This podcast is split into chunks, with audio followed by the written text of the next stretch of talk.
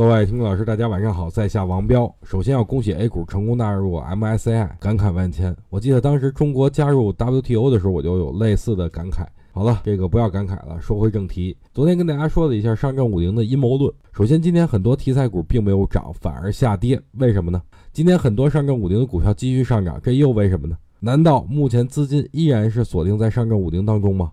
通过今天的行情，我告诉大家答案。今天题材股之所以下跌的原因，就是散户自己卖出所导致的。因为觉得 A 股加入 MSCI 了，那二百多只标的才是未来的机会，于是卖出自己持有很久且被套的股票，去追高那些上证五零或者被纳入 MSCI 二百多只标的，所以才导致了题材股的缩量下跌。今天很多上证五零的股票比之前稍微放量，就说明散户在买。